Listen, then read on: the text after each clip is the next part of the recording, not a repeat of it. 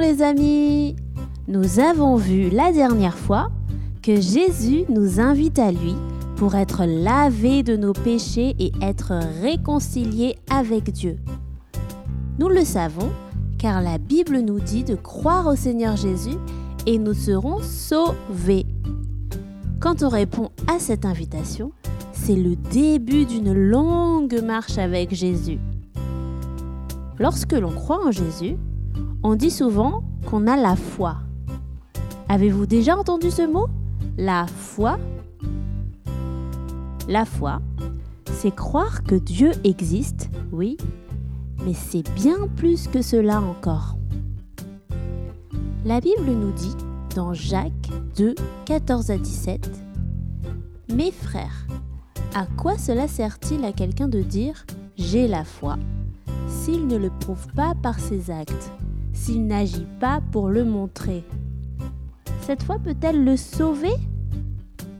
Supposez qu'un frère ou une sœur n'ait pas de quoi se vêtir, s'habiller, ni de quoi manger chaque jour.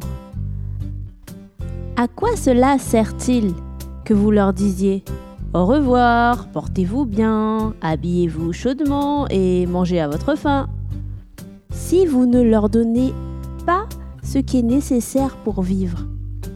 Il en est ainsi de la foi. Si elle ne se manifeste pas par des actes, elle n'est qu'une chose morte. Si tu crois en Dieu, mais si tu n'agis pas, ta foi est complètement morte. Avoir la foi en Jésus, ce n'est pas seulement croire qu'il a existé, avoir la foi en Jésus, c'est s'en remettre complètement à lui, lui faire entièrement confiance. Tiens, si je vous dis que je sais très bien marcher sur une poutre, en arrière, les yeux fermés, peut-être que vous me croyez. Mais si je vous dis maintenant que je vais le faire en vous portant sur mon dos, ha! Est-ce que vous allez venir avec moi sur la poutre? Hum, hum, Il y a de quoi hésiter quand même, hein on sait jamais. Si on tombe, on risque de se faire bien mal. Si vous croyez que je peux vous porter, mais que vous ne voulez pas venir avec moi, est-ce qu'on peut dire que vous me croyez vraiment? Quand vous croyez ce que je dis et que vous êtes d'accord pour venir avec moi, vous ne me croyez pas seulement avec votre tête. Vous avez vraiment confiance en moi. Avoir la foi en Jésus, c'est non seulement croire qu'il peut nous sauver, mais c'est aussi lui faire vraiment confiance. La Bible nous dit dans la lettre aux Hébreux que la foi, c'est être sûr de ce que l'on espère, c'est être convaincu de la réalité de ce que l'on ne voit pas. Quand on a la foi, quand on croit très fort en quelque chose, on agit en étant sûr que même si on ne voit pas avec nos yeux, cette chose est vraie. Et oui, croire en Jésus, ce n'est pas seulement croire avec ma tête ou avec mon intelligence. Ce n'est pas seulement quelque chose que je sais parce que je l'ai appris ou que quelqu'un me l'a dit.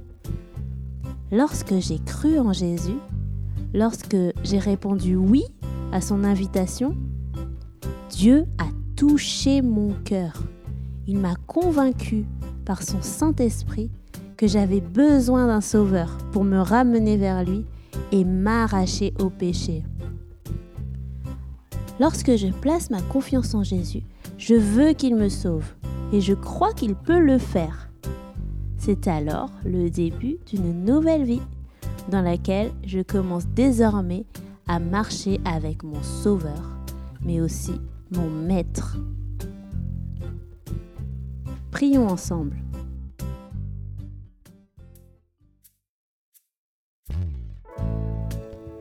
Seigneur, tu as dit que c'est par la grâce que nous avons été sauvés, par le moyen de la foi.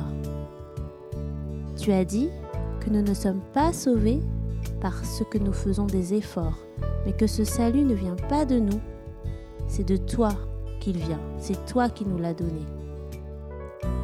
Merci pour ton invitation et merci d'être venu toucher nos cœurs, Merci de nous convaincre de notre besoin de toi, notre besoin d'un sauveur. Seigneur, nous te prions pour une foi vivante qui se voit dans nos vies, pour une foi qui ne s'arrête pas à ce que l'on sait, mais une foi qui se manifeste dans ce que l'on fait.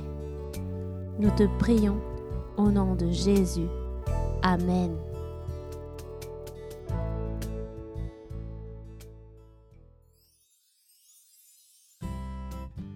Bible en famille, c'est fini pour aujourd'hui. Retrouvez les références de cet épisode sur notre site bibleenfamille.com et découvrez également d'autres ressources pour petits et grands. Merci de votre écoute. N'oubliez pas de vous abonner et de partager ce contenu s'il vous a plu. Et on se dit à très bientôt